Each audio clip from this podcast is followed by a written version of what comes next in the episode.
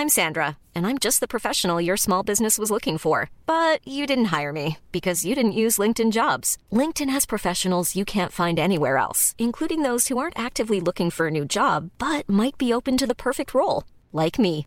In a given month, over 70% of LinkedIn users don't visit other leading job sites. So if you're not looking on LinkedIn, you'll miss out on great candidates like Sandra. Start hiring professionals like a professional. Post your free job on linkedin.com/people today. Hey, it's Danny Pellegrino from Everything Iconic. Ready to upgrade your style game without blowing your budget? Check out Quince. They've got all the good stuff, shirts and polos, activewear and fine leather goods, all at 50 to 80% less than other high-end brands. And the best part? They're all about safe, ethical and responsible manufacturing. Get that luxury vibe without the luxury price tag. Hit up quince.com slash upgrade for free shipping and 365 day returns on your next order. That's quince.com slash upgrade. Burrow's furniture is built for the way you live. From ensuring easy assembly and disassembly to honoring highly requested new colors for their award-winning seating, they always have their customers in mind. Their modular seating is made out of durable materials to last and grow with you. And with Burrow, you always get fast, free shipping. Get up to 60% off during Burrow's Memorial Day sale at burrow.com slash ACAST. That's burrow.com slash ACAST. burrow.com slash ACAST.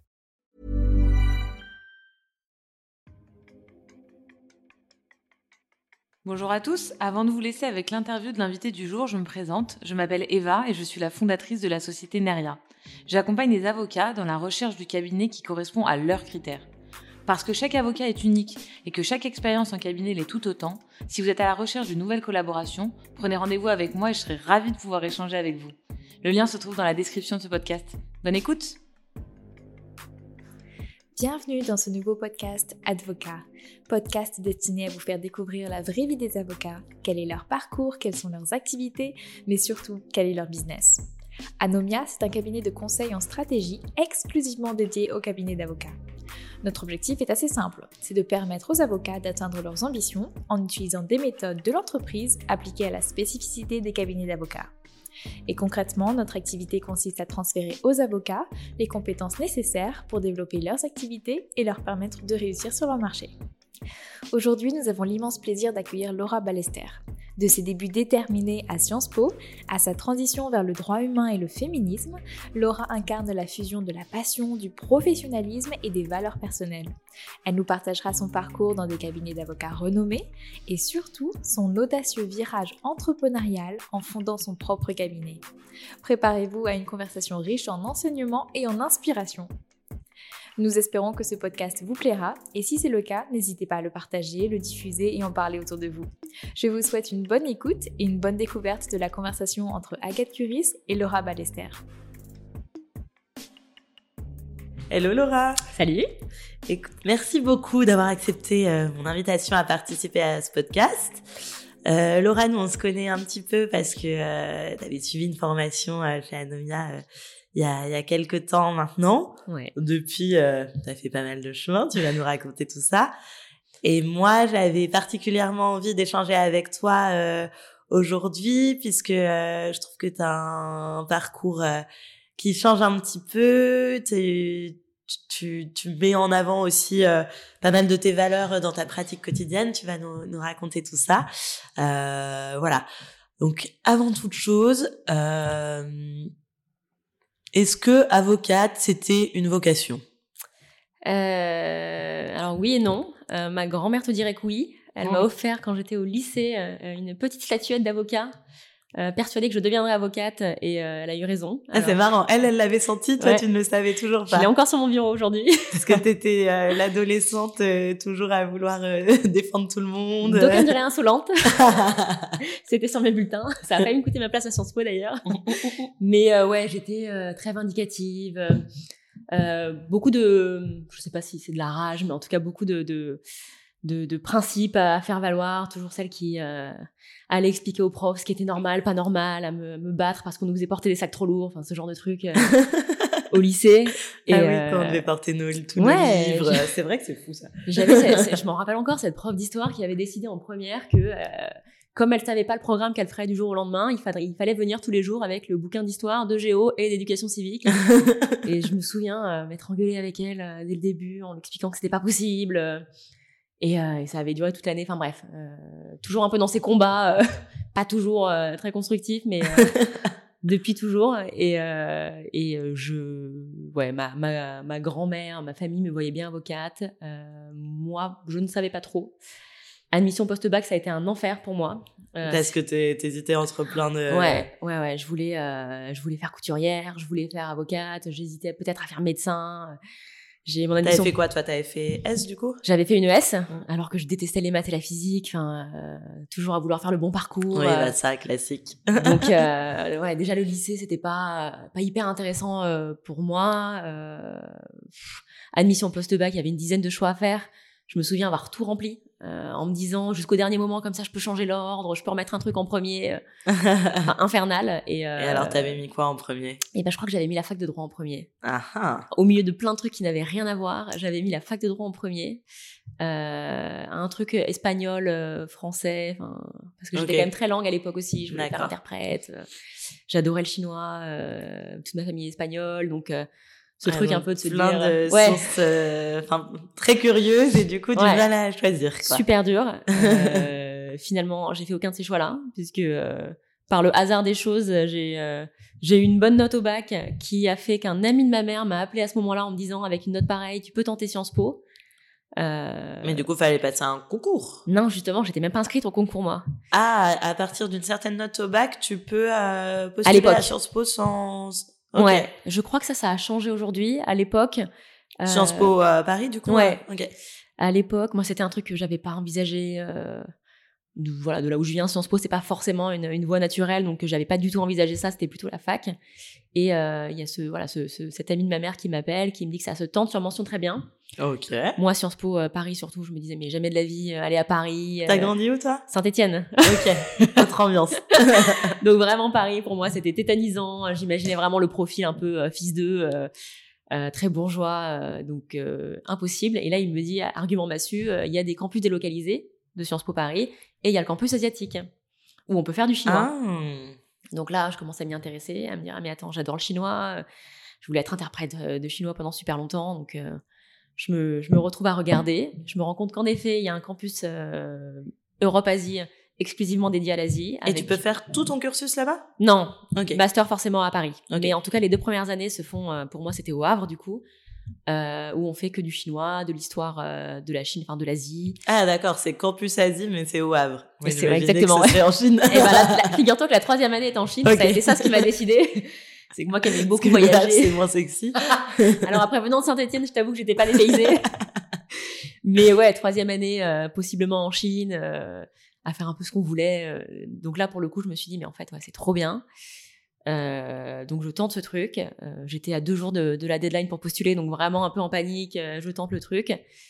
Et, et, voilà. Et finalement, ça marche. et je suis retournée finalement à, à, à l'avocature en master. Donc finalement, je suis retombée sur mes pattes, mais mais ouais. Et alors justement, ces années euh, à Sciences Po, euh, ton expérience en Chine et tout, euh, raconte-nous un peu. C'était trop bien. Sur le coup, toujours pareil, très vindicative, plein de choses qui n'allaient pas. dans toutes les assauts d'engagement politique ou machin, Même pas, même pas. non, parce que j'étais j'avais mon copain qui était encore à Saint-Etienne, j'avais envie de rentrer tous les week-ends. Euh, donc je je m'étais pas beaucoup investi dans tout ce qui était assaut. En tout cas, je lidais pas des assauts. Euh, je participais à beaucoup d'entre elles. Je faisais de la danse Bollywood, euh, je faisais pop-up girl, ce genre de trucs. mais peu d'assauts politiques. J'étais assez peu politisée à l'époque. Ok. Très très féministe, toujours très féministe. J'ai toujours été la la, la féministe de, de, de, principe dans tous les groupes, y compris familiaux, mais euh, très peu politisée pour le coup. Hein. Et quelle euh, vision du féminisme? Oh là là Non mais parce qu'en vrai, féministe, finalement, il y a quand même euh, pas mal de personnes qui se revendiquent féministes à juste titre, mais au sein même de ces personnes, il peut y avoir des, mais carrément. des, des visions assez différentes. Donc toi, t'es dans quelle branche? Bah moi, à l'époque, c'était vraiment, euh, c'était très épidermique. C'était vraiment euh, inconcevable qu'on puisse me dire que euh, qu'une femme devait faire ci, un homme devait faire ça, qu'on m'explique quoi faire mmh. en tant que femme. euh, tout ce qui était violence, violence de genre, euh, violence sexuelle, c'était vraiment des choses qui étaient assez épidermiques chez moi, donc vraiment qui pouvaient assez vite me faire partir. En revanche, tout ce qui était inégalité de salaire, tout ce qui sont aujourd'hui ce qui m'intéresse beaucoup, les, les violences gynéco, les Ouais. Euh, aussi les, euh, les modèles qu'on va avoir en tant que femme quand on est petite, sur la pub, sur euh, les modèles professionnels. Ça, ça m'intéressait moins parce que c'était beaucoup plus politique, entre guillemets, je j'étais pas confrontée. Donc c'était beaucoup plus de- du féminisme de terrain, ce qui est aujourd'hui un peu moins le cas parce que je me suis politisée un peu. mais à l'époque, voilà, je, ça m'intéressait pas trop. J'étais dans des assos, enfin, je découvrais vraiment le monde associatif étudiant. Euh, moi, j'étais boursière en plus, donc euh, j'avais ce truc de d'arriver dans un milieu où, euh, où tu te demandes un peu si t'as ta place. Ou, euh, Et alors, ça a été? T'as Bah, trouvé ta place ou c'était ouais, compliqué? C'était franchement c'était trop bien. J'ai je me suis fait des, des amis vraiment pour la vie qui venaient de milieux très différents pour le coup. Donc, Finalement, c'était pas tant ce que tu imaginais, c'était peut-être un Moins. peu plus varié que ce que tu imaginais. Sûrement grâce au campus aussi, Ouais. campus délocalisé. C'était Oui. moins parisien, beaucoup d'expats. Euh, c'était euh, uniquement anglo-saxon. Tous les cours étaient en anglais, beaucoup beaucoup d'étrangers, beaucoup plus que de français. Donc euh, ça Peut-être un peu plus ouvert. Ouais, ça mélange carrément les cartes pour le coup. Ça m'a forcé à parler anglais, ça m'a rétrospectivement c'était vraiment génial. Ça m'a libéré de plein de choses, ça m'a forcé à parler anglais, ça m'a forcé à, à oser prendre la parole en public parce que pour le coup Sciences Po c'est beaucoup ça. Autant sur le fond on parle un peu de tout, on apprend un peu tout. c'est beaucoup de culture G, c'est pas forcément très structurant les premières années, mais en termes de, de ouais de prise de parole en public, de confiance en soi, moi ça m'a vraiment euh, ça m'a vraiment donné beaucoup de courage, euh, ce, que je, ce qui me sert aujourd'hui beaucoup, notamment en plaidoirie. Je me rendais compte à l'UFB que beaucoup d'étudiants avaient pas trop l'habitude de parler, de faire des fausses plaides devant tout le monde. Ah bah ouais, en fac de droit, c'est la gata. hein. Moi, On n'est pas formé. fait euh, 5 ans de droit, je pense qu'en 5 ans de droit, j'ai fait deux exposés. C'est ça. Et en fait, c'est vrai que pour le droit, c'est quand même hyper important de de- d'oser parler. Donc Ouais, ça, pour clair. le coup, ouais, hyper structurant. euh, L'année à l'étranger, euh, incroyable. Alors pas du tout juridique. J'avais essayé de faire un peu de droit des femmes là-bas, euh, mais bon, c'est quand même très verrouillé la Chine. Ouais. Donc très compliqué de se mettre dans ce genre de milieu. J'avais fait un peu d'interprétariat pour une asso, un peu droit des femmes, mais ça restait de la traduction, quoi. C'était pas pas du droit. Mais d'un point de vue perso, j'avais adoré. Pour le coup, trop bien. C'était où en Chine? À Pékin, Ok, un an à Pékin. Très bien. Et donc tu fais, donc ça c'était ta troisième année de licence. Ouais, Et ensuite tu rentres à Paris pour le master, ça? C'est ça. Enfin tu rentres, non d'ailleurs, tu t'installes à Je Paris pour pour la première, première fois. Ouais. la tétanie qui revient. Alors après le passage à Pékin m'a aidé quand même parce que c'est tellement euh, une énorme ville et j'avais quand même déjà un peu testé Sciences Po donc euh, j'y allais pas, j'y allais avec des amis, j'y allais plus seule. euh. donc c'était quand même plus moins stressant. À nouveau le casse-tête de savoir ce que je fais en master. Toujours ce, ce tu devais truc. choisir un M1 je devais choisir un M1. Ok. Euh, donc euh, à fin de fin 3, on doit on doit décider où on va. Et euh, Sciences Po, tu peux tu peux faire pas tout, mais tu peux faire beaucoup de choses en master. Il y a beaucoup de masters possibles. Euh, Il y a cette école des affaires internationales qui me plaisait trop moi, avec beaucoup de trucs de droits humains, euh, un peu de droits des femmes, euh, développement international, donc vraiment ce qui me parlait. Mais ce qui est surnommé en interne à Sciences Po le master chômage parce que bah ça ça mène à pas grand chose. c'est tellement vaste que Oui, il euh, faut travailler euh, soit euh, à l'ONU, euh, enfin, C'est ça. soit- Et l'ONU, il y a peu de place. Et euh, Ouais. moi, ça me faisait rêver. Et en même temps, je connaissais pas. Alors, j'aime pas dire ça, mais en vrai, ce genre de milieu ONU, etc., il faut avoir des contacts quand même. Tu rentres pas comme ça, euh, euh, sans contact, sans stage. C'est- très compliqué. Euh, et donc, ça me faisait un peu peur. Euh, J'hésitais à faire de la com. Je me disais, la com, c'est parfait. Tu rentres dans des assos. Euh, bref, j'ai euh, me suis inscrite à trois masters différents. euh, j'ai changé d'avis encore 40 fois. Encore Même une fois. Ah ouais, ouais. Encore une fois, un enfer. euh, et finalement, je suis partie sur le droit. Et je pense que j'ai bien fait. Enfin, vraiment, pour le coup, rétrospectivement, euh, c'est ce qu'on appelle des hardcore skills. C'est vraiment des trucs qui te servent après euh, pour rentrer dans plein de trucs. Donc, euh, donc sans regret. Donc le M1 euh, à Sciences Po en droit, c'est droit privé, droit public, droit, droit général, enfin c'est quoi? Euh, c'est droit privé, principalement droit privé, très généraliste, euh, très axé. Alors, T'avais déjà une bonne base ou pas? Il y en a beaucoup Aucune. pendant la licence? Non, il y en a pas du tout pendant la licence? J'avais fait du droit, droit humain. Euh, en licence, concrètement, c'était droit de l'environnement. On avait fait un peu, mais c'était une option. Hein, J'étais pas obligée de le faire. Moi, Ouais. je l'avais fait. Droit, droit de l'environnement un peu et une, un module de droit des femmes. Ok. Mais c'est tout. Donc vraiment aucune base. Et le M1 est fait pour des gens qui n'ont aucune base, concrètement. Donc pour le coup, euh, très intense. Euh, on a dû rattraper beaucoup de choses qu'on fait à la fac, pas tout. Il y a beaucoup de matières que j'ai jamais faites. Euh, droit de la famille, droit du travail, euh, on n'en fait pas. L'histoire du droit, on le fait pas. Commentaire d'arrêt, on fait pas. On fait, c'est très pratique en fait. C'est vraiment qu'est-ce que fait un avocat? L'avocat fait pas de commentaire d'arrêt euh, concrètement. Bah ouais. Du coup, c'est peut-être ce qui manque un peu à la fac de droit finalement. La Euh, fac de droit devrait s'en inspirer sur certains plans. je, je sais pas, mais en tout cas, moi, ça m'a pas manqué en stage de Ouais. pas avoir fait la fac. Euh, en revanche, vraiment apprendre à lire un arrêt, ça on l'a fait. Très axé, moi, pour mon master 2 contentieux. Donc, pour le coup, lire des arrêts, écrire des conclusions, faire des fausses plaidoiries, mais avec un choix de matière déjà dé- dé- décidé dès le début. Et je pense que c'est ce qui fait qu'on peut le faire en deux ans et pas en cinq comme à la fac, c'est qu'il y a beaucoup de matières qu'on voit pas. Ouais. Et donc, du coup, toi, t'avais choisi quoi comme matière? Moi, contentieux euh, et arbitrage, donc Ok. vraiment euh, procédure civile beaucoup, euh, droit, droit des contrats. Sciences Po, c'est quand même très droit des affaires. On te pousse à faire du droit des affaires et on te dirige vers les gros cabinets, Hmm. concrètement. Donc, de toute façon, droit de la famille, on n'en fait pas, ce genre de choses.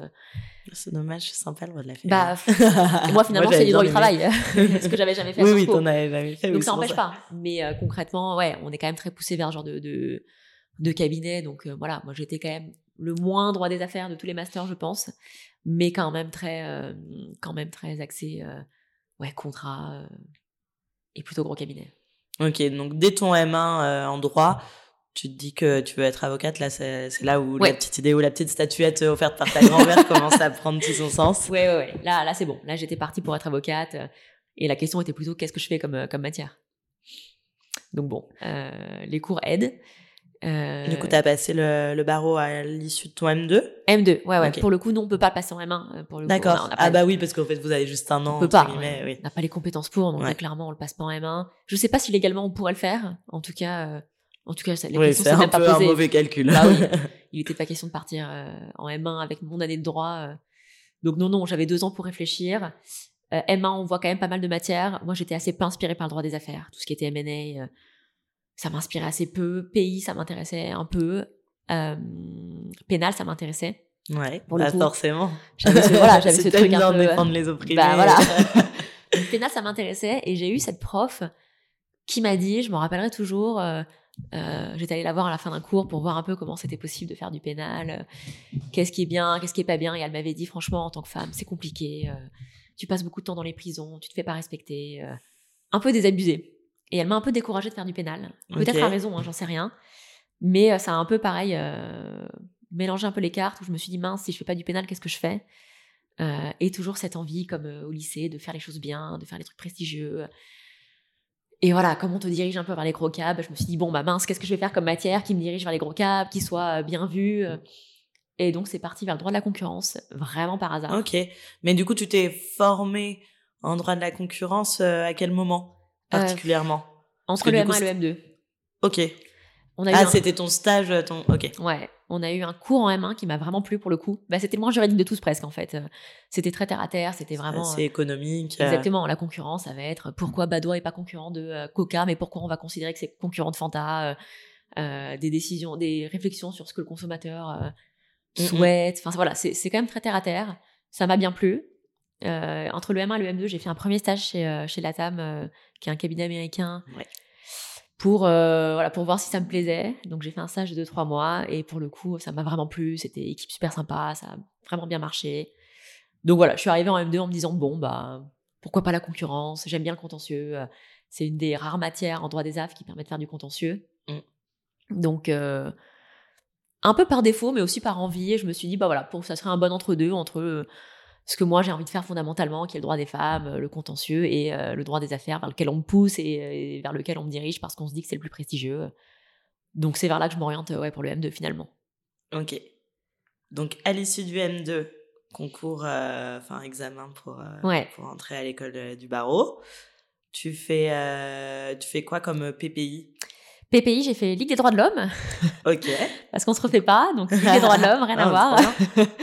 Euh, j'ai dû me découper en deux mon PPI parce que Ligue des droits de l'homme, ils payent pas leurs stagiaires, ils ont pas les moyens. Donc il faut que ce soit deux mois max. Et le PPI, c'est six mois. Donc j'ai fait deux mois de Ligue des droits de l'homme et j'ai fait euh, quatre mois euh, au tribunal de commerce. D'accord. Et sachant qu'après avoir passé mon barreau, j'ai voulu prendre une année de césure. Ok. Donc avant le PPI, j'avais fait un an, six mois de voyage et six mois de stage. Ok. Donc, six mois de stage en droit de la concurrence. En grosse structure à nouveau, euh, Cleary cette fois-ci. Et euh, plus petite structure, un petit cabinet qui s'appelait Gate euh, euh, d'un ancien de euh, pour voir un peu à quoi ça ressemblait les plus petites structures.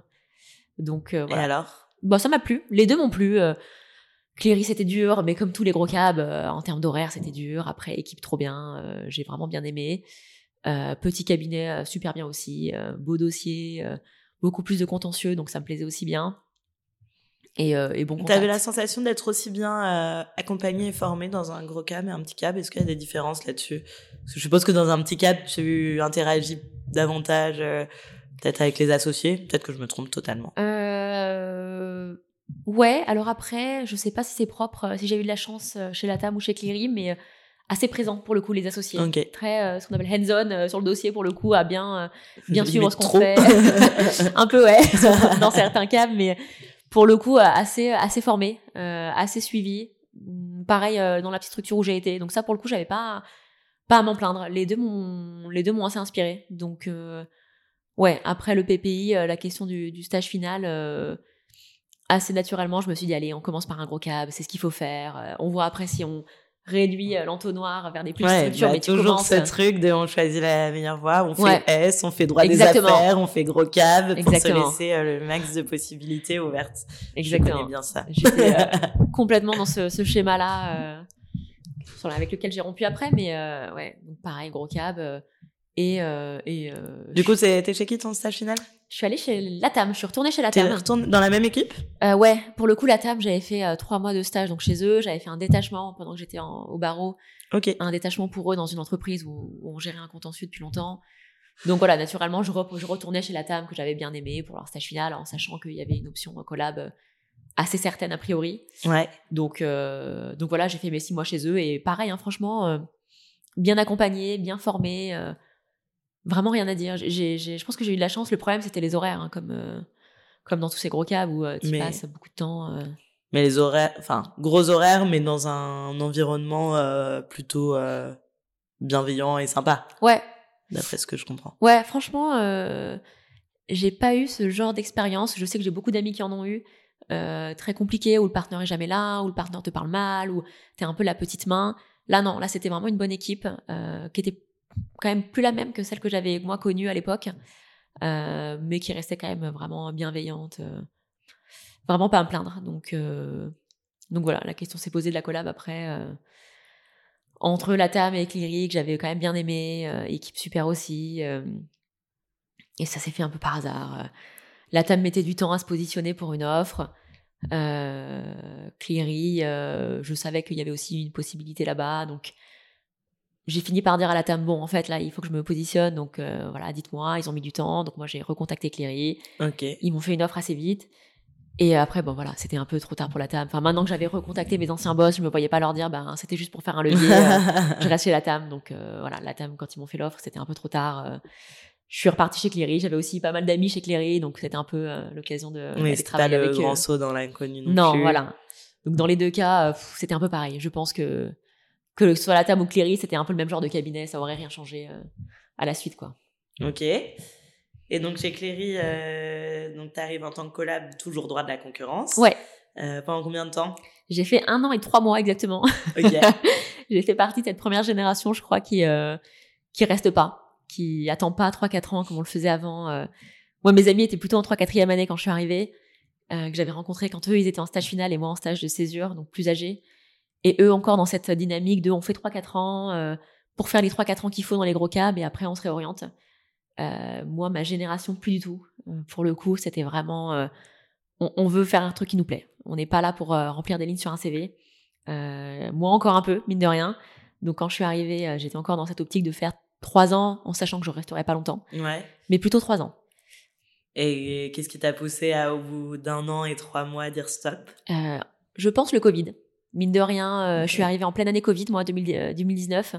Donc 2020, confinement. Je me retrouve à faire des horaires pas possibles, mais chez moi. euh, donc vraiment pas le même délire. Pas très sympa. Ouais, j'avais plus l'épi. Mine de rien, l'équipe, ça te tient beaucoup dans ce genre de cabinet. Quand t'as Ouais. beaucoup d'amis qui sont là, qui sont avec toi, qui font les mêmes horaires, ça te tient. Là, j'étais toute seule chez moi. Euh, je me suis sentie très seule et vraiment ces moments où tu te dis mais qu'est-ce que je fous là en fait? Oui, Qu'est-ce que Pourquoi je je, fous, euh, m'impose ça? Mais ouais, qu'est-ce que je fais à une, heure- à une heure du mat sur mon ordi toute seule? À, à m'occuper de faire des, des euh, fusions-acquisitions. euh.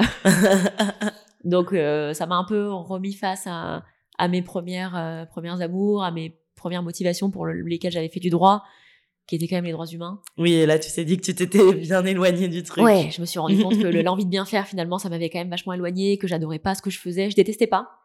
Euh, je détestais pas du tout. Je pense que j'aurais pu faire plusieurs années là-dedans, sans me poser de questions. Mais pour le coup, euh, le, le Covid a fait que je me suis dit, mais qu'est-ce que qu'est-ce que je fous en fait? Euh, Je savais très bien qu'après cette collab, je ferais pas droit de la concurrence, je ferais plus de droit des affaires.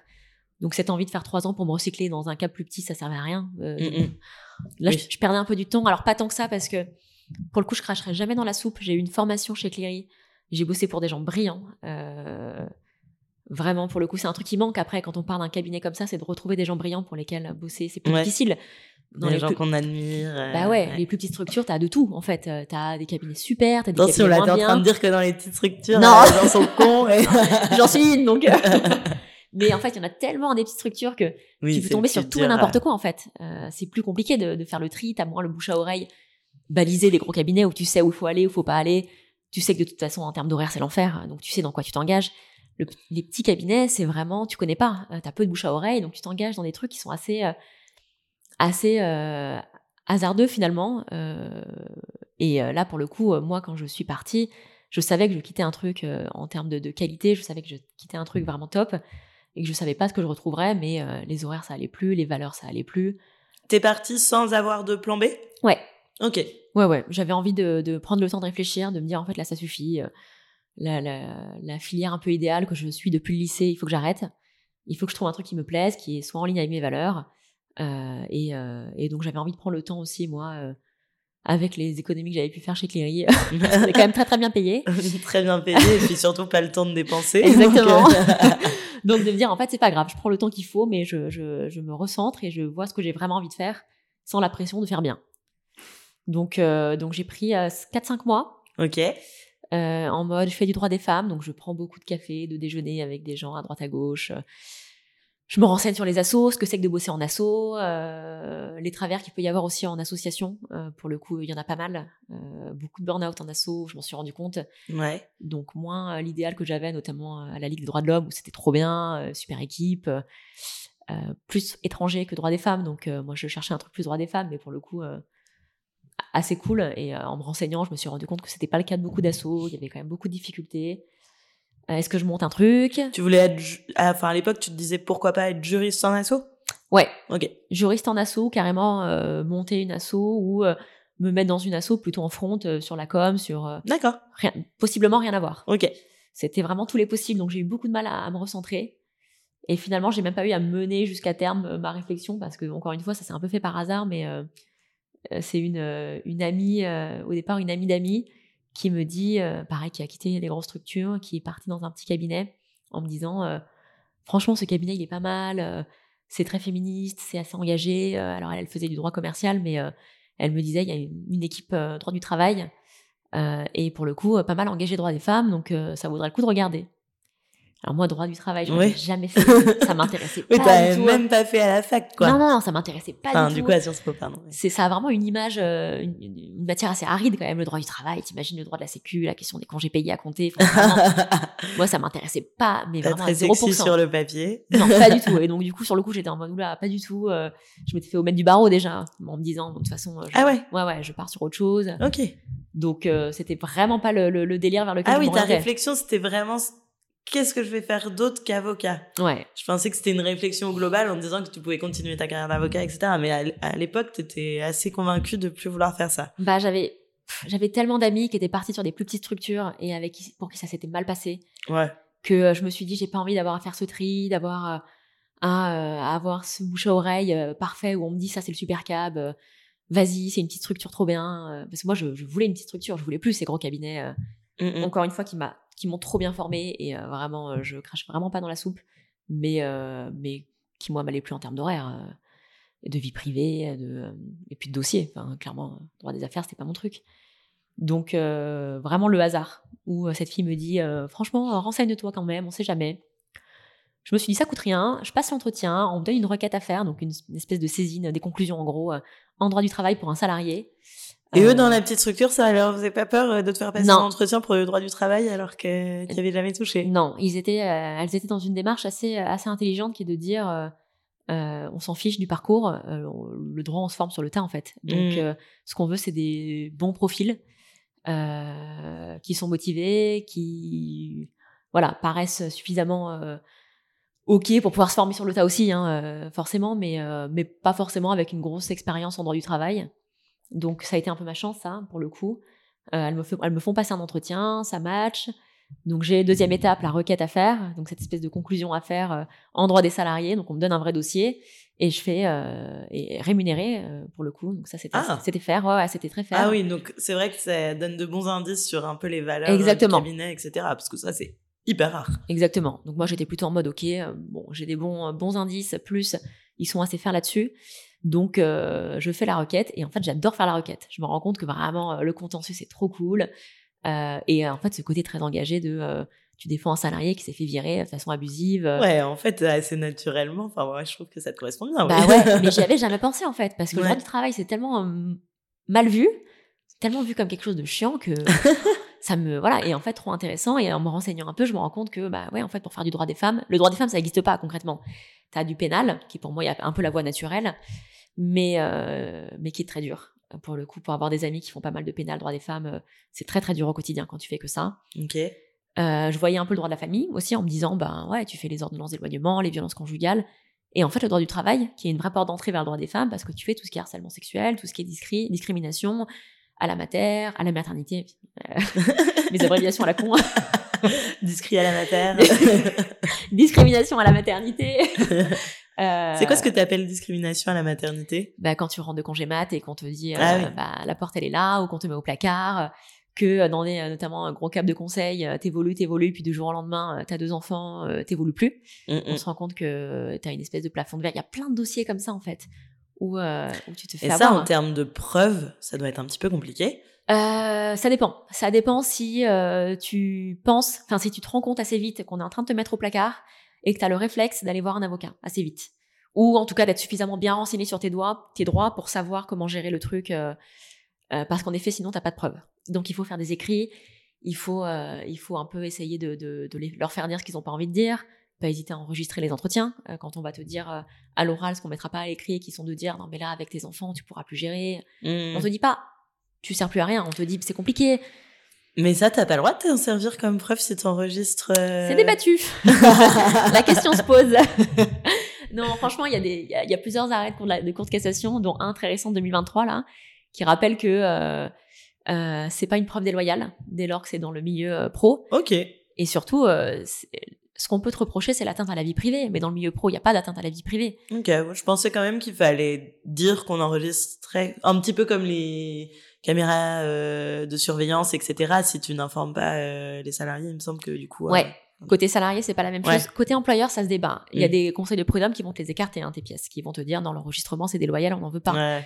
mais t'en as qui vont les garder. Dans tous les cas, tu perds rien à enregistrer, tu perds rien à retranscrire euh, l'écrit.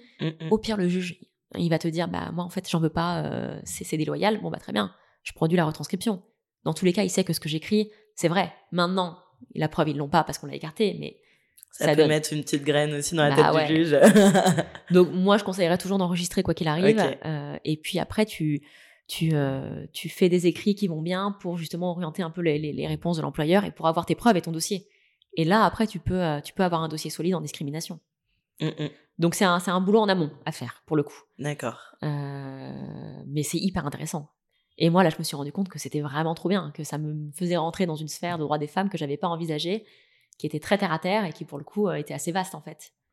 Donc, euh, donc trop contente. Ok. Je suis arrivée là sans formation.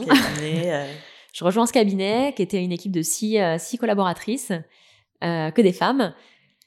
J'avais une senior trop bien, qui s'appelait Camille, qui était super bonne, qui m'a trop bien formée, qui venait du milieu des employeurs. Et pour le coup, euh, ça, ça permet d'être bien. euh. Et là, vous étiez euh, 100% côté employé? Ouais, c'était que du salarié. Ok. Que du salarié. Pour le coup, ce que je referais pas. Moi, maintenant, je fais les deux, euh, avec évidemment une, une fibre beaucoup plus salariée. Mais euh, je pense à la réflexion que c'est indispensable de faire les deux. pour bien défendre les salariés notamment, pour vraiment avoir en, tête une bonne vision de Bah l'autre ouais, côté. Exactement. Bah Tu sais ce qui se passe de l'autre côté en fait. Ouais. Et surtout, tu gères des choses côté employeur que tu gères jamais côté salarié. Quand tu es côté salarié, tu fais un peu toujours la même chose. C'est passionnant, mais c'est toujours la même question. Tu te tiens un jour, évidemment, de la jurisprudence, de savoir le harcèlement, la discrimination, comment ça se passe. Mais un, un- le prix d'un avocat fait qu'un salarié vient pas te voir parce qu'il a une question sur son bulletin de paye ou parce qu'il a une question sur ses congés payés. Mm. Les employeurs le font. Donc en fait, tu gères des choses plus techniques euh, qui sont hyper intéressantes à gérer et qui en plus te permettent de te spécialiser dans des domaines que tu n'avais pas trop en tête avant et que quand tu es côté salarié et que tu dois négocier, tu vas identifier des choses que tu n'aurais pas identifiées en temps, en temps normal. Ouais, bien sûr. Des incohérences dans le, dans le bulletin de paye, des avenants qui n'ont pas été signés correctement, des trucs que tu fais pas normalement et qui te permettent d'avoir des leviers de négo que tu n'as pas normalement quand tu fais que du salarié. Donc ça, pour le coup, euh, à refaire, je ferai les deux. Bah, D'ailleurs, je fais les deux maintenant. Ouais. Mais euh, bon, pour une première expérience, c'était très bien. hein. Euh, cette senior, elle m'a trop bien formée en droit des salariés. elle répondait à toutes mes questions, très dispo. Donc pour le coup, formation accélérée, très autonome sur mes dossiers aussi dès le début. Donc, Ouais. euh, Être en front avec les clients rapidement, etc. Génial. mais, mais, mon associée, parfois, elle connaissait même pas le nom des clients, je pense. Donc, euh, il y avait beaucoup de dossiers. C'était vraiment euh, ouais, très autonome, ce qui m'a permis d'être assez vite euh, opérationnelle sur ce thème-là. J'étais avec deux collaboratrices trop bien, euh, mais qui étaient, qui étaient de mon, mon année, qui étaient, elle, pour le coup, euh, spécialisée dans du travail, qui m'accompagnaient aussi carrément, qui étaient trop, trop sympa. Enfin, donc, ça a, été, ça a été une formation express, euh, mais, mais très bien. Et euh, ça n'a pas duré longtemps non plus. Ça a duré un peu plus d'un an. Euh, le fonctionnement interne ne convenait plus. Il y a eu, il y a eu euh, quelques difficultés en interne. euh, toute l'équipe a démissionné. On était six à être partis en même temps. Ah oui. ouais, donc du coup, j'ai pas eu envie de rester pour les mêmes raisons que les autres d'ailleurs. hein. Et, et c'est posé la question ce que je faisais après. Pour le coup, là, c'était ma deuxième collab. J'avais été assez déçue finalement de, de, de cette collaboration euh, qui me vendait un peu du rêve au départ et qui n'était pas finalement euh, en ligne avec, avec ce que j'espérais.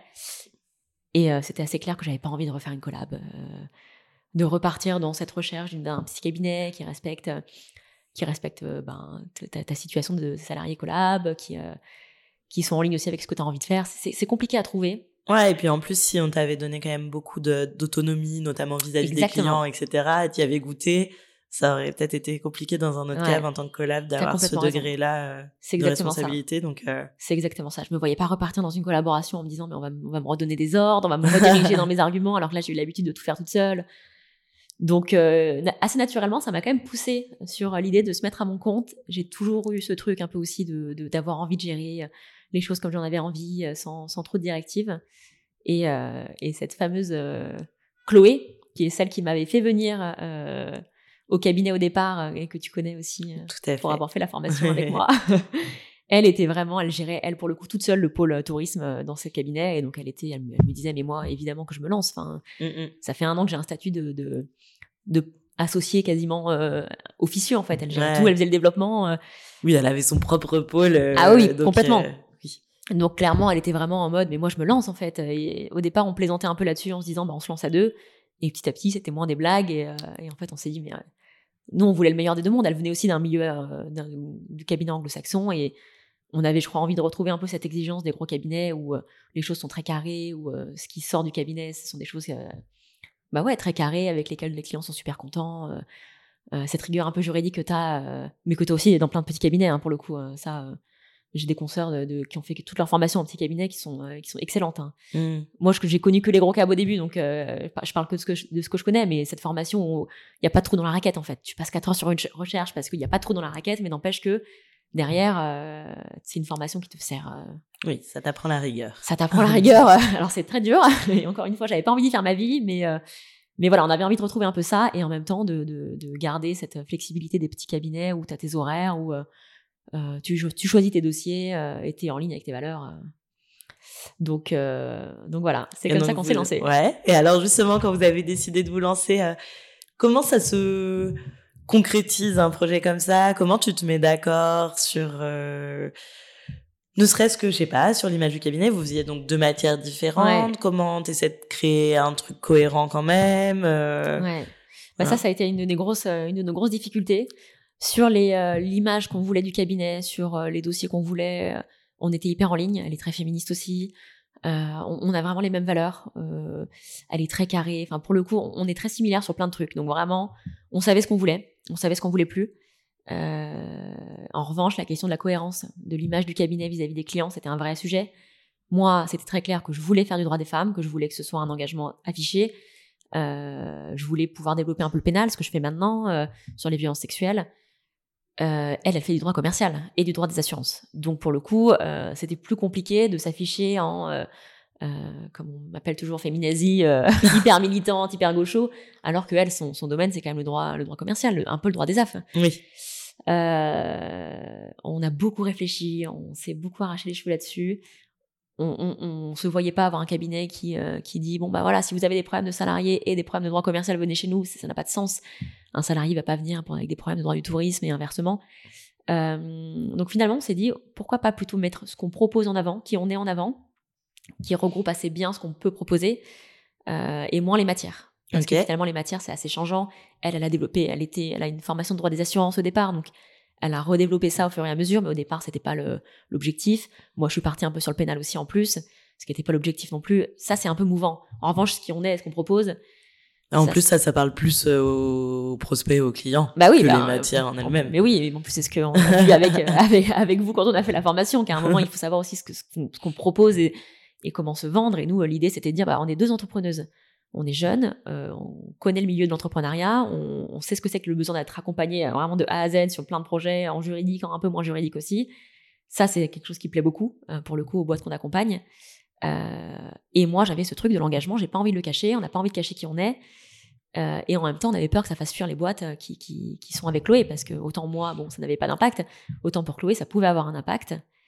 Euh, et Chloé m'avait dit cette phrase euh, à un moment, euh, je me rappelle, on était en vacances toutes les deux et on s'arrachait les, les, cheveux sur le site internet et ce qu'on mettait en avant. Et elle m'avait dit, en fait, je crois que je crois que j'en ai marre.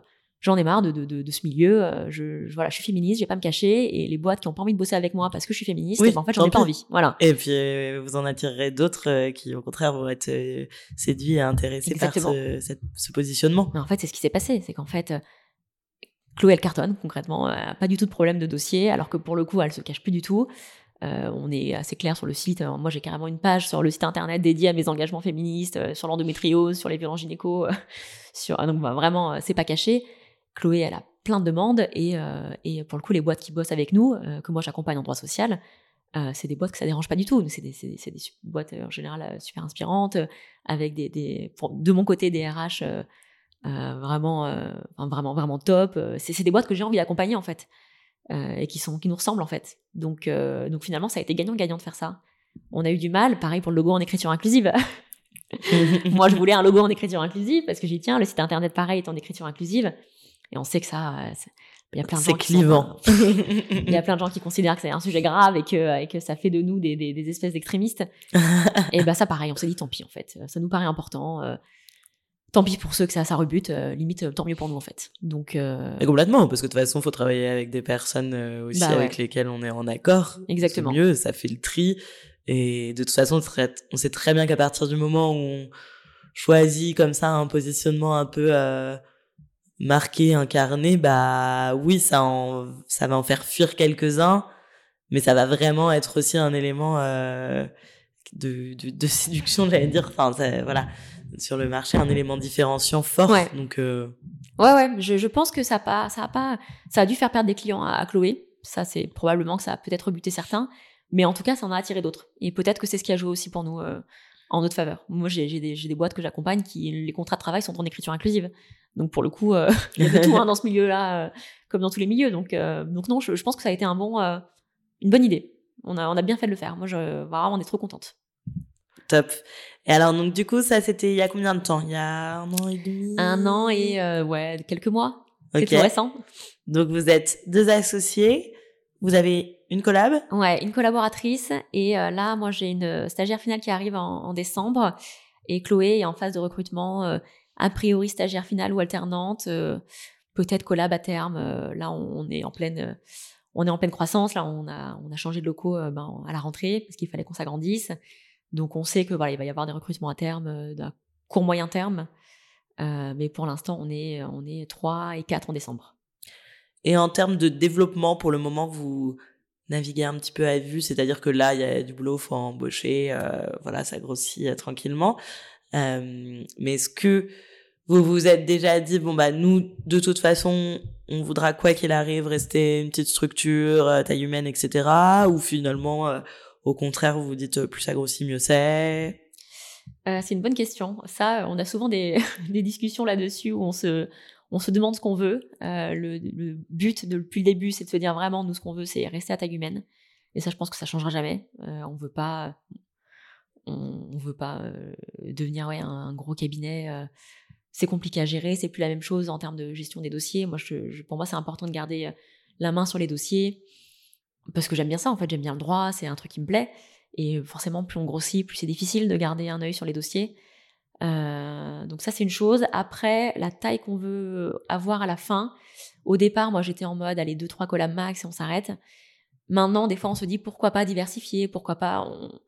Il y, a des fois des, on a des, des contact un peu pour, pour s'associer, euh, pour agrandir un peu avec d'autres matières. On se dit pourquoi pas à terme. Euh, au départ, c'était pas du tout l'objectif, mais puis maintenant, euh, on se dit pourquoi pas avoir de l'API, un peu de fiscal pour vraiment. Nous, on bosse déjà avec des, confrères et consoeurs qui sont dans ce, domaine-là et qui vont nous qui vont nous aider au quotidien pour vraiment avoir un guichet unique pour les, les boîtes, mais pourquoi pas carrément intérioriser ça, internaliser ça, avoir. avoir. ça, c'est des réflexions qu'on aura, je pense, dans, dans deux ans et une perspective euh, d'association avec euh, ben, un confrère, consort en pays, etc. Du coup, il faudrait que vous trouviez, que vous trouviez pardon, un, une ou un associé euh, aussi euh, convaincu que vous. Enfin, est-ce que ça c'est un critère numéro un dans vos recrutements, même pour les stagiaires, etc. D'avoir cet engagement féministe? Bah, alors oui, euh, clairement euh, d'un point de vue personnel plus que pro en fait. Euh, ouais, je, oui, pas envie de m'associer avec quelqu'un avec qui je suis pas d'accord. Non, mais tu peux avoir quelqu'un qui est pas spécialement impliqué dans ces combats-là, mais qui les comprend. Tu vois, moi, typiquement, je comprends totalement et je trouve ça passionnant. Au quotidien, j'avoue que ouais. c'est pas mon, mon, combat, mon combat quotidien. Ouais. Mais euh... Non, t'as raison. Euh, en soi, alors, ça, il faut en parler avec Chloé, parce que on en a pas discuté tous deux, mais moi, en tout cas, euh, je m'en fiche, c'est pas quelqu'un de militant. Mm. De toute façon, euh, pour faire de la propriété intellectuelle, euh, euh, on est quand même très indépendante avec Chloé sur les dossiers qu'on gère, sur, euh, sur la façon dont on a organisé le cabinet. On est très indépendante, euh, même en termes de structuration. Donc, euh, j'ai pas de problème à être associée avec quelqu'un qui est pas militant, féministe. Euh, non, tant que c'est pas quelqu'un de profondément misogyne, c'est déjà ça. la question, c'est plus est-ce qu'on a envie de s'agrandir, est-ce qu'on a envie de s'associer avec d'autres gens, est-ce qu'on a envie de faire rentrer des gens? Pour l'instant, l'objectif c'est plutôt de consolider ce qu'on a, de recruter dans nos équipes pour pour nous aider. Parce que mine de rien euh, mine de rien on a quand même pas mal de boulot et, voilà moi je sais que là la stagiaire qui arrive ça va me faire beaucoup de bien euh, en termes de, de, de, charge de travail euh, et voilà à terme dans deux trois ans on se posera la question de est-ce que on s'agrandit en horizontal est-ce qu'on continue en vertical avec avec plus de recrutement mais voilà toutes les options sont ouvertes à ce stade.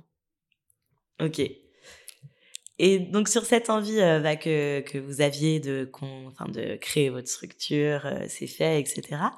Euh, du coup là, par rapport, tu parlais tout à l'heure de tirer euh, le meilleur des deux mondes entre les gros cabs anglo-saxons par lesquels vous étiez passé, le petit cab par les, lequel vous étiez passé aussi, euh, cabinet de femmes, etc. Euh, là, vous avez la sensation, enfin, tu as la sensation et vous avez la sensation avec Chloé d'avoir réussi à tirer le meilleur des deux mondes. Euh, franchement, oui. Euh, on est vraiment très contente. Euh, on en parlait il y a pas longtemps. on faisait un point sur les un an du cabinet. Tout n'est pas parfait forcément, mais on est vraiment super contente. Ah, c'était à refaire, je le, referais dix mille fois. On, on s'arrache à nouveau les cheveux sur des recherches parce qu'on a le temps, on, y consacre le temps qu'on veut en fait. Donc maintenant, moi, ben voilà, si j'ai une recherche qui va me prendre beaucoup de temps, ben, j'ai plus de problème à y passer des heures et des heures, même si c'est pas très rentable sur le coup parce que ça me forme déjà, parce que j'ai envie que ce soit nickel. Euh, et par ailleurs, euh, mes dossiers me plaisent trop. Je fais beaucoup de choses, euh, beaucoup de choses en lien avec ce que je voulais vraiment faire au départ. j'ai vraiment développé ce pan un peu discrimination à l'endométriose. Donc ça, c'est un nouveau truc. ok. Où j'ai de plus en plus de clientes qui viennent me voir parce que alors c'est de la discrimination et à la fois sexiste et à la fois à la maladie parce que c'est des femmes qui ont cette maladie qui est encore très méconnue. Oui, mais qui est quand même avérée qui est encore avéré. Mais alors, figure-toi qu'il y a encore pas longtemps une, une, une fille qui m'a appelée pour un dossier qui m'expliquait que, alors là, c'était la CPM, donc la sécurité sociale, qui avait mis fin à son arrêt parce que ça suffit l'endométriose, là, c'est votre truc à la mode, mais ça n'existe pas vraiment. C'est un médecin qui lui a dit ça et qui a mis fin à son arrêt. Donc voilà. Parce que c'était pas un médecin tout jeune. ouais, je pense aussi. Mais voilà, du coup, tu te dis, il y a, quand même encore du chemin. Et, euh, euh, là, j'ai un dossier en ce moment d'une fille qui s'est fait rétrograder du jour au lendemain parce que trop souvent en arrêt, parce que parce que euh, son, son employeur voulait pas la laisser se mettre en télétravail. Enfin, des trucs un peu aberrants comme ça qui font que bah, petit à petit, ça te, ça, te, ça te pèse dans ta vie pro et tu, tu, tu, dégringoles en fait. Et je me fais un peu l'avocat du diable, mais c'est pour faire euh, avancer la réflexion. Euh, justement, toi, maintenant que tu as ta structure et que tu as des, des, là, une collab et puis euh, à terme peut-être plus, euh, évidemment que je ne suis pas du tout pour le fait de, de rétrograder qui que ce soit pour cause de maladie, de grossesse, bien entendu, hein, c'est juste que j'essaie de réfléchir. Et je me dis quand même, ça peut quand même être handicapant pour un, euh, une ou un chef d'entreprise, en effet, d'avoir quelqu'un euh, d'absent euh, ah bah très régulièrement. Donc, comment on équilibre ça? Enfin, tu vois? Bah, Je suis complètement d'accord avec toi. Je pense que plus tu es une petite boîte, plus c'est pesant. après, il y a des mécanismes dans le code du travail qui font que tu as quand même possibilité de t'en sortir. Déjà, il y a l'inaptitude. Donc, quand tu n'es plus en mesure de faire ton travail et que le médecin du travail estime que tu n'es plus en mesure de le faire, il te met inapte et l'employeur le, peut te licencier. Et euh, quand tu as un salarié qui en arrête depuis un an, un an et demi, et que tu es une petite boîte et que ça désorganise vraiment le service, c'est un motif de licenciement. Tu as le droit de licencier. Donc quand même, le Code du travail il y a quelques mécanismes de, protection aussi euh, de la petite entreprise. Oui, oui, euh, il y en a. Alors après, c'est pas idéal pour plein d'entreprises parce que c'est toujours compliqué de licencier. Mais par ailleurs, moi, ce que je pense, et ça, ça vaut aussi pour les, les petits cabinets d'avocats, c'est que c'est plus à l'État de prendre le relais qu'à la petite entreprise de subir ça. Ouais, carrément. Et ça, je le pense notamment pour la maternité, où je trouve ça encore aberrant, que notamment chez les avocats, aujourd'hui, si moi, euh, moi d'ailleurs même à titre perso, ou euh, ma collab a un enfant, qu'elle se met en congé maternité, je continue, moi, dans ma petite structure, à devoir euh, lui payer son salaire quasiment à 100%, mais je dois faire le travail toute seule, donc je dois embaucher quelqu'un pour la remplacer pour moi, financièrement, c'est un gouffre. Alors évidemment que euh, je le ferai. Oui. Heureusement que qu'il faut le faire et qu'elle a le droit d'avoir des enfants. Oui. Mais financièrement, oui, c'est vrai ça que met la boîte en difficulté. Et ça refroidit du coup, euh, voilà. Et, Bah ouais. Et donc et donc du coup, forcément, je sais qu'il y a plein de, de boîtes qui et de, cabinets d'avocats qui veulent pas recruter des femmes avocates parce qu'ils vont se dire, mais en fait, si elle se met en congé mat, aujourd'hui nous, ça nous met dans la merde. Mmh. Et financièrement, c'est vrai symboliquement, ça me pose problème évidemment, et je le ferai jamais. Mais je me dis pourquoi ce n'est pas le barreau de Paris ou euh, la Sécu ou la prévoyance euh, financée en partie par le barreau de Paris qui prendrait pas en charge les 50% restants du congé mat pour que ce soit un dollar pour l'entreprise. Et c'est là qu'on aura une vraie égalité, comme le congé paternité en entreprise. C'est là qu'on aura une, égalité. À partir du moment où, au niveau de l'embauche, on n'a pas euh, le sujet de, la question de se dire mince, ah si elle est, enceinte, moi je suis dans la merde. C'est ça, moi, qui me, qui me pose problème. Mais oui, en effet, pour les entreprises, dans l'état aujourd'hui où la loi et où euh, est gérée euh, la, collaboration libérale, euh, ça peut poser problème, ouais. Ouais. Mais du coup, ce qui doit, enfin ouais, du coup parfois ça doit être compliqué quand même de défendre malgré toutes ses convictions un salarié comme ça quand tu quand tu peux aussi envisager. Bah, ouais. Après, on, on, défend tout hein, quand on est avocat. Moi, de toute façon, symboliquement, je préfère défendre ce côté-là et j'estime que c'est pas normal de se faire virer parce qu'on parce qu'on est enceinte. Alors après, est-ce que c'est la faute de la boîte? J'en sais rien. Mais euh, dans tous les cas, moi, euh, ce que je défends, j'y crois à 100% et euh, et bon bah si c'est la boîte qui paye, c'est la boîte qui paye. On a un petit concert de klaxon. Ouais. Mais bon, en tout cas, voilà, c'est c'est cool de pouvoir avoir ce genre de dossier. Parfois, c'est pas des dossiers hyper rentables. Parfois j'ai justement la possibilité aujourd'hui d'avoir des dossiers très rentables qui vont compenser des dossiers que je vais quasiment faire en pro bono, d'endométriose, de, de, violence médicale euh, au pénal. Euh, et ça, c'est trop bien. c'est ça qui est génial, c'est que tu as trouvé un équilibre euh, pour pouvoir vraiment faire ce qui te passionne, mais en même temps, sans que ce soit un handicap financier Exactement. ou ce genre de choses. Exactement. Et du coup, si je peux me permettre, mais tu m'as dit que j'avais le droit, tu me racontais tout à l'heure en off que euh, non mais je trouve ça très intéressant et en vrai je trouve ça chouette, ça change de ce qu'on peut toujours entendre sur les avocats, etc. Que hum, là, vu que ça tournait très bien, euh, et puis aussi l'avantage d'avoir sa propre structure et de pouvoir s'organiser comme on veut, euh, t'es arrivé à te libérer euh, finalement pas mal de matinées euh, pour euh, pour faire d'autres choses. Bah, déjà, tu peux nous raconter un peu plus et dire comment ça t'équilibre ça aussi, enfin à quel point tu penses que c'est important euh, dans aussi peut-être dans ta manière de pratiquer ton métier d'avocat par la suite, euh, de se garder des temps comme ça? Ouais, bah euh, moi j'ai toujours été assez claire sur le fait que le boulot ça pouvait pas être ma vie et je pense que dans la vie de tout le monde, enfin non, après chacun fait ce qu'il veut, mais moi en tout cas dans ma vie c'est pas possible que le travail occupe 100% de, l'espace. J'adore ce que je fais et pour le coup j'ai jamais autant aimé ce que je faisais et mon métier que depuis que je suis à mon compte.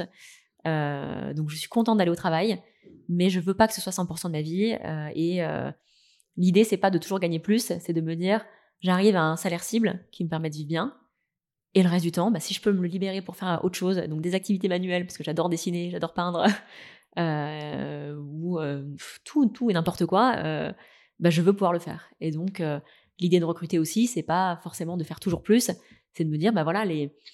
je peux remettre en place, j'avais essayé de mettre en place une semaine de 4 jours, euh, là, j'ai eu euh, beaucoup de boulot, surtout avant les vacances, donc euh, j'ai dû recommencer à travailler à cinq jours. Mais l'idée, c'est de me dire, bah voilà, si on est deux, on peut aussi partager le temps. Elle, elle pourrait ne pas bosser le vendredi, moi ne pas bosser le lundi, et, avoir du temps pour soi et pour être d'autant plus motivé et productif, parce que moi j'y crois vraiment à 100%. Je pense que la semaine de 4 jours, ça te permet d'être très productif quand tu es au travail, parce que tu es vraiment là que pour ça et tu sais que c'est pas, tu serres les dents toute la semaine pour avoir ton week-end. C'est j'aime ce que je fais au travail et je sais que c'est pas une plaie et je sais que j'ai mon temps libre aussi. Et donc là, moi, euh, quand, euh, quand là, euh, bah, je me suis rendu compte que voilà, ça marchait très bien et que j'avais et que j'avais possibilité. au mois d'octobre, ça s'est un peu calmé. J'ai eu cette possibilité de lever le pied. Bah, je l'ai, je l'ai fait. Je me suis pas dit, je vais prendre ces matinées là pour développer encore, plus et faire. Je me suis dit, bah tant mieux. Là, je lève le pied, j'en profite. J'ai eu une fin de premier semestre difficile avec beaucoup de travail. Euh, j'ai beaucoup d'audience qui arrivent là en novembre-décembre. Donc octobre, ouais, euh, une matinée sur deux, euh, je peignais, je me baladais. c'est, j'ai pris beaucoup de temps pour moi, beaucoup de choses que j'ai pas le temps de faire, notamment le week-end, parce que le week-end, mine de rien, on voit les amis, on, on bouge. C'est pas la même chose qu'un lundi. Ouais, c'est clair. lundi matin, si tu travailles pas, t'as pas beaucoup de potes qui sont dans le même ça, cas. Et tout seul, tu fais vraiment ce qui te plaît. Et moi, ça m'équilibre carrément. Euh, ça me donne d'autant plus envie de, continuer à faire ce que je fais comme je le fais. Euh, et quand je suis au travail, je suis d'autant plus contente d'y être que je le suis parce que j'ai choisi et pas parce que euh, bah, pas parce qu'il faut y aller les dents serrées en se disant allez bientôt bientôt le samedi quoi. Mmh. Non mais je trouve ça chouette et je trouve ça hyper inspirant. Mais j'ai trop d'avocats avec lesquels je travaille qui sont en recherche permanente de croissance, de développement. Alors, je vais, je vais être honnête, moi, ça m'arrange vu que je les accompagne là-dessus.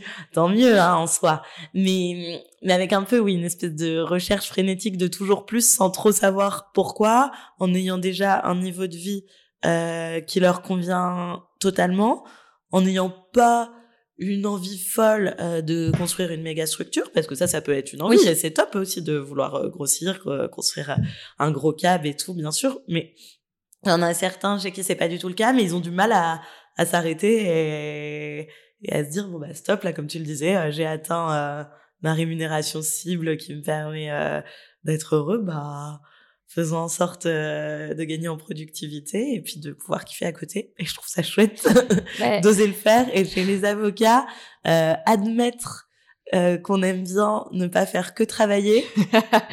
dans, dans, les faits, c'est le cas, mais oser le dire sur la place publique, je trouve ça chouette.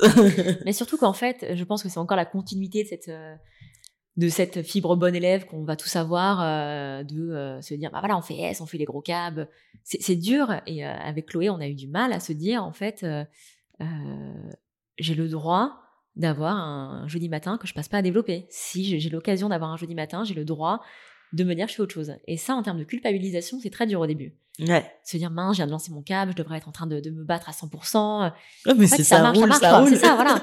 Et il, même moi, il a fallu me rééduquer à me dire, en fait, euh, j'ai le droit de, euh, de, de, bah ouais, de profiter un peu. Et euh, tant que ça marche et que je suis pas en difficulté et que je continue d'avoir des clients, mine de rien, moi j'ai une, la chance d'avoir une prescription bah, d'anciens clients qui me recommandent et confrère consoeur qui fait que j'ai pas forcément à énormément développer sur les réseaux, je me dis bah voilà, profitons-en aussi. C'est cool de pouvoir ouais, assumer le fait de pas toujours travailler et, faire des trucs pour moi. Je suis contente. Trop bien. Bon bah écoute, euh, merci beaucoup de m'avoir raconté ce passionnant parcours. Est-ce que tu aurais un je sais pas, un petit message, soit pour les jeunes avocats ou les, les étudiants qui se destinent à cette profession euh, ouais, bah Ou pour les... vieux avocats qui devraient peut-être changer deux, trois choses. Non, je plaisante. Alors, plutôt pour les jeunes, je pense. Parce que les vieux, malheureusement, je crois qu'on les fera plus changer d'avis. mais les jeunes, euh, ouais, j'ai vraiment envie de les inciter, mais je crois que ça se fait de plus en plus euh, à vraiment faire ce qu'ils ont envie de faire.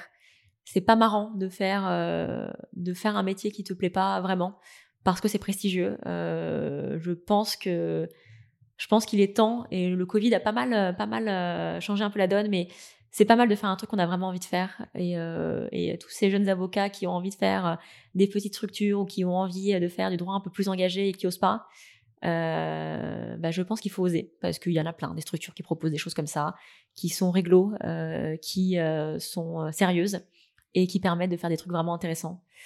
Et, je pense qu'il faut pas hésiter. Je le vois hein, même là quand j'ai cherché à recruter j'ai eu des profils que je pense j'aurais pas eu il y a trois ans. Euh, de gens qui, euh, des super profils qui. Oui, qui cherchent un peu plus de sens et d'engagement. Pour leur première collab. Et pour le coup, ça m'a surprise parce que je m'attendais vraiment à avoir des difficultés euh, à recruter. Et je pense que les générations changent et que d'elles-mêmes, elles comprennent qu'aujourd'hui, c'est très bien de vouloir faire des gros cabinets. Et moi, j'ai voulu le faire et je pense que c'est très bien de le faire. Mais euh, c'est très bien aussi si on n'en a pas envie de pas se forcer. Oui, c'est pas l'unique voie euh, vers le succès. Non, parce que ça dégoûte. Ça dégoûte. Euh, moi, j'ai pas mal d'amis qui ont raccroché la robe à cause de ça. Moi, moi aussi. Donc, je pense que quand c'est pas un truc qui plaît, il faut pas se forcer. Il y a plein d'autres voies super bien et, et le prestige c'est quelque chose de très relatif. donc, faut s'écouter. Très bien. Et eh ben, écoute, merci beaucoup, Laura. Bah, avec plaisir. Merci à toi. Et voilà, le podcast est fini pour aujourd'hui. J'espère que celui-ci vous a plu, mais si vous en êtes arrivé jusque-là, je pense que oui. N'hésitez pas à en parler autour de vous, à le partager, à le diffuser et à nous recommander des avocats que vous aimeriez voir sur ce podcast. Bonne journée et à très vite. Why don't more infant formula companies use organic, grass-fed whole milk instead of skim? Why don't more infant formula companies use the latest breast milk science? Why don't more infant formula companies run their own clinical trials? Why don't more infant formula companies use more of the proteins found in breast milk? Why don't more infant formula companies have their own factories instead of outsourcing their manufacturing? We wondered the same thing. So we made ByHeart, a better formula for formula. Learn more at byheart.com. Mom deserves the best, and there's no better place to shop for Mother's Day than Whole Foods Market. They're your destination for unbeatable savings, from premium gifts to show-stopping flowers and irresistible desserts. Start by saving 33% with Prime on all body care and candles. Then get a 15-stem bunch of tulips for just $9.99 each with Prime. Round out Mom's menu with festive rosé, irresistible berry chantilly cake, and more special treats. Come celebrate Mother's Day at Whole Foods Market. Planning for your next trip? Elevate your travel style with Quince. Quince has all the jet setting essentials you'll want for your next getaway, like European linen, premium luggage options, buttery soft Italian leather bags, and so much more. And is all priced at 50 to 80% less than similar brands. Plus, Quince only works with factories that use safe and ethical manufacturing practices.